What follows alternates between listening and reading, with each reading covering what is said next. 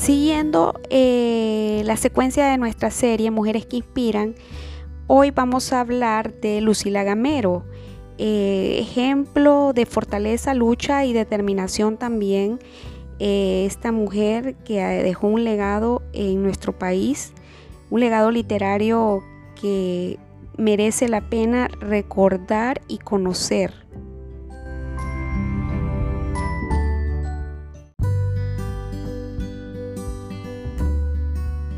Lucila Gamero Moncada nació en Dalí, Honduras, el 12 de junio de 1873. Fue una de las primeras mujeres escritoras hondureñas que alcanza a producir una obra literaria sólida y vanguardista para la sociedad y las mujeres de su tiempo en su género novela.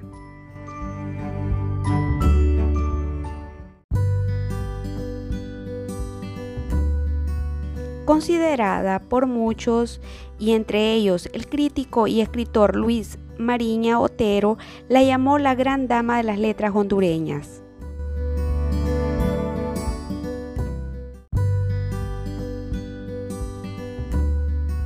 Entre sus obras se encuentra Ariana y Margarita en 1897, Páginas del Corazón en 1897, Blanca Olmedo en 1900, Aida en 1912, Betina en 1941, Amor Exótico 1954, La Secretaria en 1954, El Dolor de Amar en 1955 y Cuentos Completos en 1997.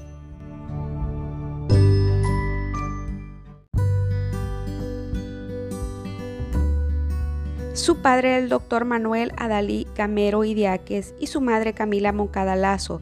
Su hermano mayor fue Manuel de Adalí Gamero Moncada, diferencia de un año.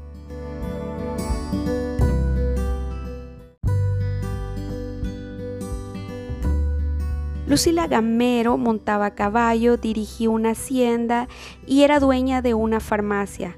Fue tildada de varonil e inmoral. En 1898 se casó con el señor Gilberto Medina, un hombre rico pero relativamente inculto que había sido juez de Dalí. Tuvo una hija y un hijo que le dieron nietos.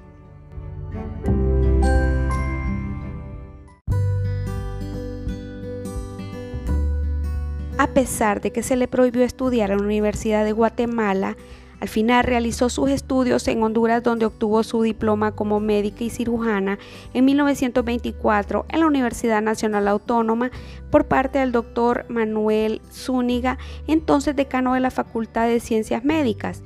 En 1924 fue la directora del Hospital de Danlí y sirvió como consultora de salud también en Danlí.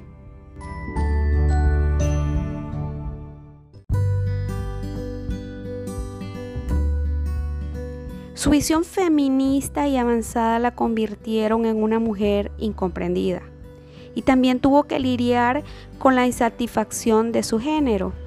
Ella quería ir a estudiar a Guatemala junto con su hermano, pues tenía vocación de doctora, pero tuvo que conformarse con ejercer empíricamente lo que leía en los libros.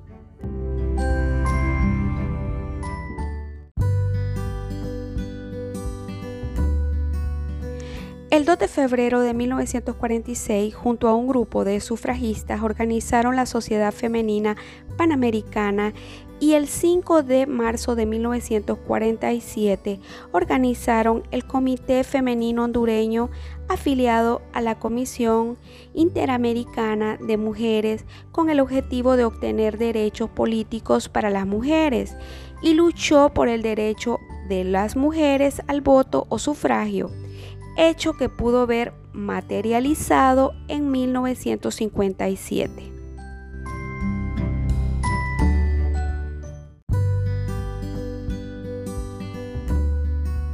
Además publicó la revista Mujer Americana, el tercer diario feminista del país, después del diario Navas de Atlántida y el diario Atenea de Cristina Hernández de Gómez, impreso en El Progreso desde 1944.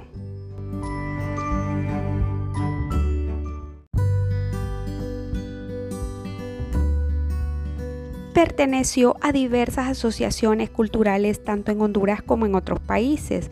La Universidad Nacional Autónoma de Honduras le otorgó por suficiencia el título de médico.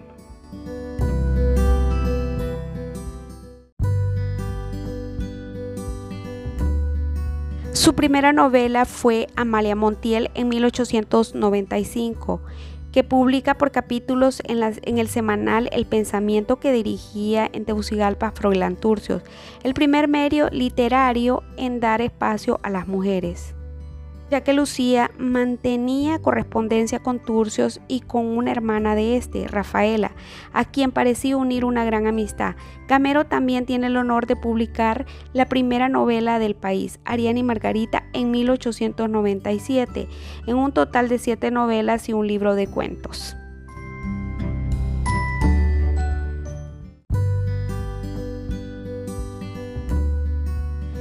La novela Blanco Olmedo es una de las más conocidas de Honduras. Se le reconoce no por el mérito literario, sino por la crítica social. Blanco Olmedo, una novela romántica escrita a principios del siglo XX, resulta ya anacrónica para su época porque el periodo cultural del romanticismo ya se consideraba superado en ese tiempo. En Blanco Olmedo los protagonistas gozan de una exquisita educación que les permite usar siempre un lenguaje refinado. En las tertulias a los que asisten los personajes se ejecutan piezas musicales famosas en Europa. El lugar de la acción aparece como en una ciudad indeterminada de algún país del continente americano. Es hasta la última página del libro que nos damos cuenta que la acción se desarrolla en la ciudad de Danlí, Honduras, en donde también es originaria la autora Lucila Gamero de Medina.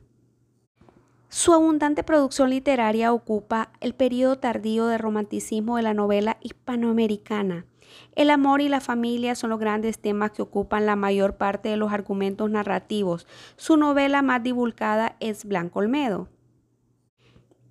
Es la primera de las novelas hondureñas que realmente merecen ese nombre, además de un siglo de haber sido escrita gracias a la acertada distribución de los elementos narrativos, la pulcritud del estilo y señalamientos ideológicos que rompen el mortal silencio respecto a cuestiones de conciencia. La obra posee vitalidad en los mensajes que se formulan en confrontación directa con la realidad.